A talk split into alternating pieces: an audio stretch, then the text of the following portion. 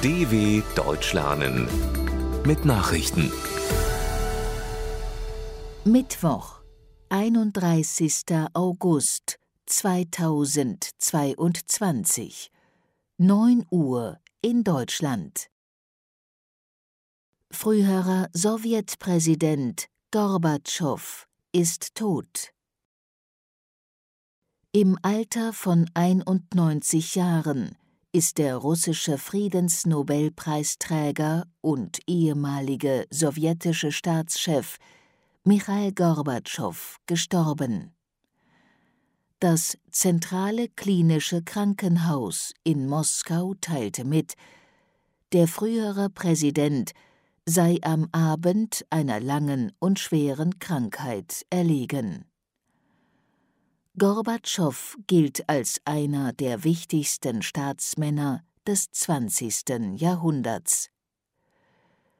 Mit seiner Öffnungs- und Reformpolitik hatte er für Entspannung zwischen der Sowjetunion und dem Westen gesorgt und dadurch unter anderem den Weg für die deutsche Wiedervereinigung freigemacht. Gorbatschow führte die Sowjetunion von 1985 bis 1991.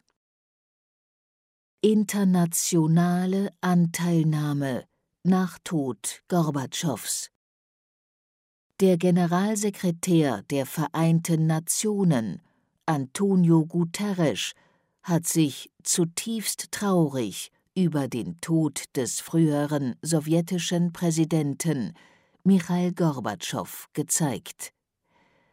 Dieser sei ein einzigartiger Staatsmann gewesen, der den Lauf der Geschichte verändert habe, ließ Guterres mitteilen. US-Präsident Joe Biden bezeichnete Gorbatschow als Politiker mit außergewöhnlicher Weitsicht. Die Präsidentin der EU-Kommission Ursula von der Leyen stellte insbesondere Gorbatschows Bedeutung für Europa heraus.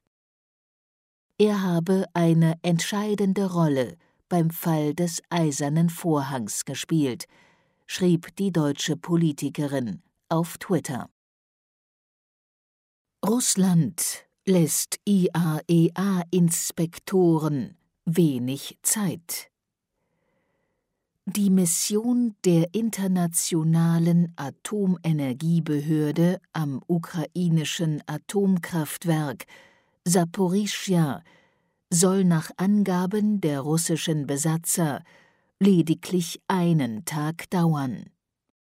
Die Experten sollten an einem Tag anschauen, wie das Werk arbeitet, sagte Jewgeni Balitsky, der Leiter der von Russland eingesetzten Gebietsverwaltung in Melitopol.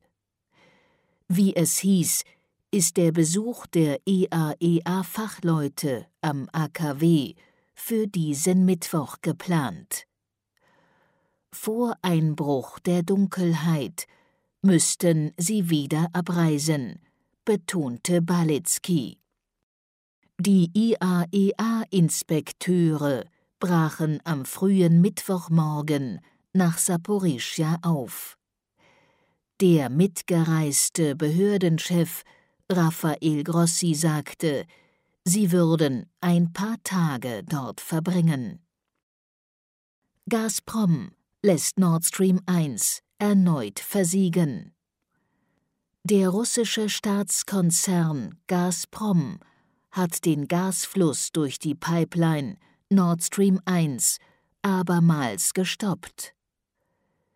Das ging am Morgen aus Daten der Website des Europäischen Netzwerks für die Übertragungssysteme der Gasversorger hervor. Das Unternehmen begründete dies vorab mit dreitägigen Wartungsarbeiten. Die russische Regierung erklärte, diese seien durch westliche Sanktionen erschwert. Die Bundesregierung hält die Begründung insgesamt für einen Vorwand. In dieser Woche hatte Gazprom auch seine Lieferungen nach Frankreich gedrosselt. Zeitgleich werden große Mengen Gas in Russland abgefackelt.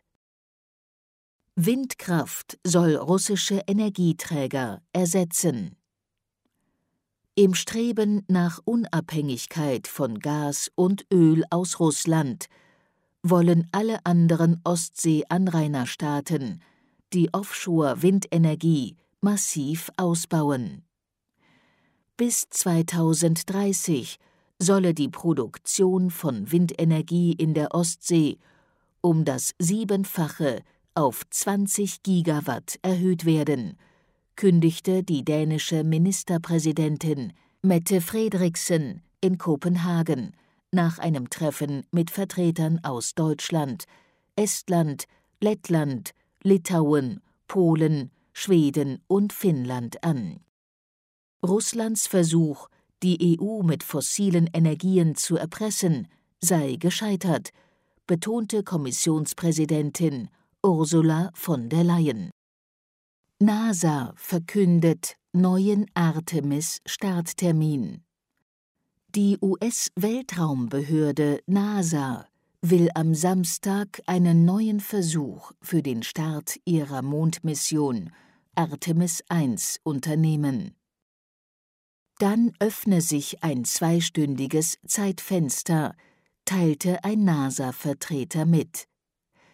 Der eigentlich schon am vergangenen Montag geplante erste Testflug einer unbemannten SLS-Rakete war wegen technischer Probleme und schlechter Wetterbedingungen kurzfristig abgeblasen worden. Die Folgemission Artemis II soll dann wieder Astronauten in eine Mondumlaufbahn bringen. Eine Mondlandung soll mit Artemis III frühestens im Jahr 2025 glücken. Soweit die Meldungen vom Mittwoch, dem 31.08.2022. dw.com/langsame Nachrichten